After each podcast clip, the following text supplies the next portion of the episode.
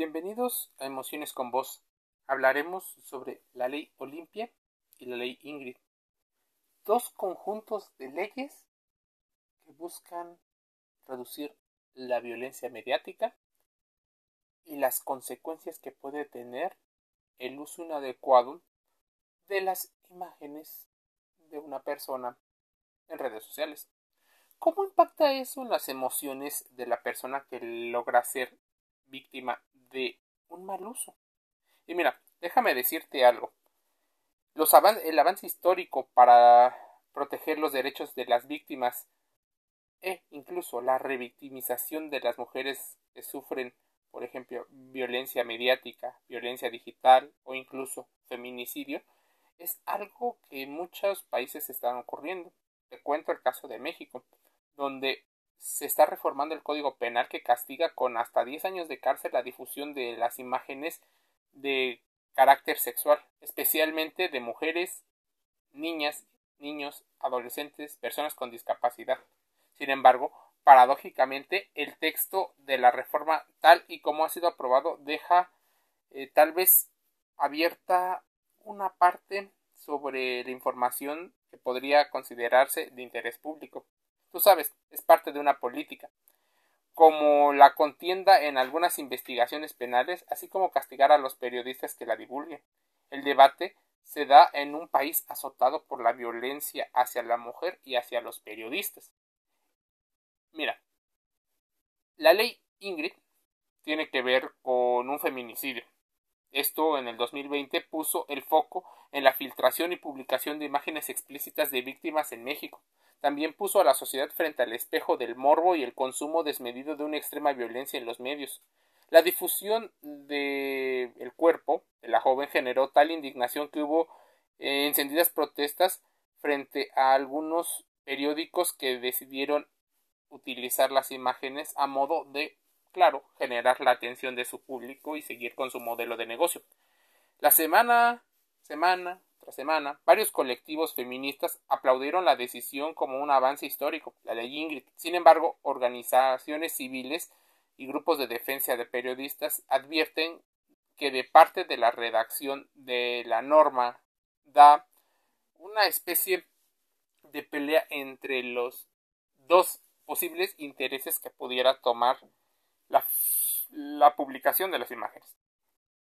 Si bien la ley Ingrid busca proteger a las víctimas de esto, de esta exposición, podría tener incluso un avance eh, nacional equivalente a muchos miles, incluso la sanción creo que iba a aumentar al 33% cuando las víctimas sean mujeres, adolescentes, niñas o discapacidad. Tal vez cargándole un poco el tema a inhibir estas conductas. La ley y la modificación de los artículos es como una iniciativa. Es más, tiene que ver con el concepto del sexting, tiene que ver con el concepto de la violencia mediática, tiene que ver con la utilización de tu imagen, de tu cuerpo, de tu silueta, y en general buscar no revictimizar a las personas, porque muchas veces esas imágenes se filtran para coercionar a la persona a hacer algunas acciones, para utilizar una violencia de la pareja, para hacer violencia económica o psicológica, como una especie de eh, amordamiento o de callar a la gente. Es más, la idea es que no se fotografíe, copie, filme, autograve, videograve o reproduzca cierto tipo de contenido Dichos pueden ser imágenes, audios, videos, documentos, información, indicios, evidencias, objetos, alguno relacionado con un procedimiento penal.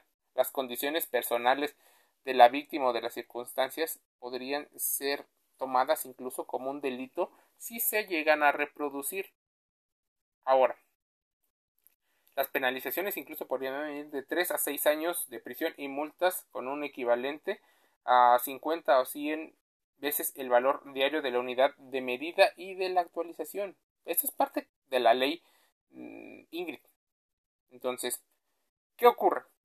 buscar mm, que no se filtre, buscar sancionar a las personas que lo lleguen a filtrar.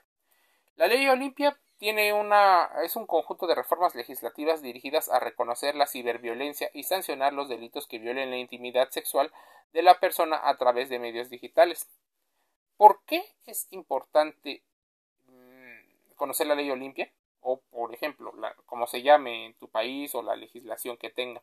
Bueno, es importante porque empiezas a conocer que existen derechos sobre tu privacidad. Nadie está exento de la ciberviolencia, ni hombres ni mujeres. El desafío de las nuevas tecnologías conlleva que realizar reformas para identificar y sancionar a las personas que utilicen este tipo de tecnologías para poder lastimar la sana convivencia entre las personas. La ley Olimpia y es una, te digo, serie de reformas que se adquirió ese nombre debido a que fue impulsada por una chica quien en su juventud sufrió violencia digital de su expareja afectiva, el cual difundió un material de contenido sexual íntimo sin su previo consentimiento. Así que no todos podrían ser como algunas celebrities que lo utilizan a modo de catapultar su carrera. Por lo que esta chica eh, promovió la ley que se penalizaran este tipo de acciones. Antes no ocurrían. De hecho, la primera persona juzgada en México con respecto a la ley Olimpia fue un entrenador de, de fisicoculturismo, un chico que decidió filtrar las imágenes de su entonces pareja a modo de pornovenganza. ¿Cómo afecta no solo a la posible imagen de las personas que sufren esto. Casi siempre, o bueno, estadísticamente es predominante las filtraciones de, los cuerpos femeninos en una situación, este, una especie como de erótica cosificadora. Bueno, muchísimo. Empiezas a verte con pena, sentir culpa, vergüenza, eh, te puede llegar a tener etapas de ira, de incluso ansiedad, porque todo mundo te empieza a juzgar, puedes caer en cuadros depresivos. Entonces, conocer la ley Ingrid y conocer la ley Olimpia, o bueno, el conjunto de reformas que establece tu país para frenar la violencia digital, también la extorsión o la sextorsión, ¿no? Esa situación donde posiblemente filtran el pack, ¿no? Filtran las imágenes que en teoría solo deberían de estar eh, autorizadas para un uso privado. Entonces, de hecho ya hablamos de revictimización y victimización en otro podcast, por eso te invito a meterte al listado de emociones con voz en Spotify, en Google Podcast, Apple Podcast y Anchor FM, donde encontrarás estos conceptos en el cual puede ser una situación primaria o secundaria, donde puede ser su círculo cercano, donde eventualmente esta era la razón que muchas utilizaban para salirse con la suya. Hoy las reformas establecen penas más duras en búsqueda de inhibir esta situación. Esto no deja em, de ser peligroso, incluso aumenta la violencia psicológica, esa que no deja huellas, que no hay videos, así que próximamente posiblemente haya mm, reformas con respecto a la violencia psicológica.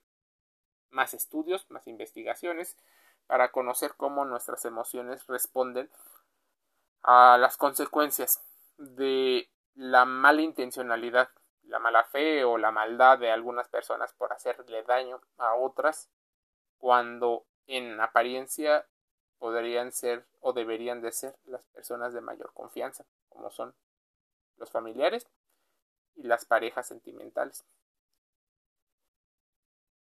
Yo me despido enviándote un saludo cálidamente.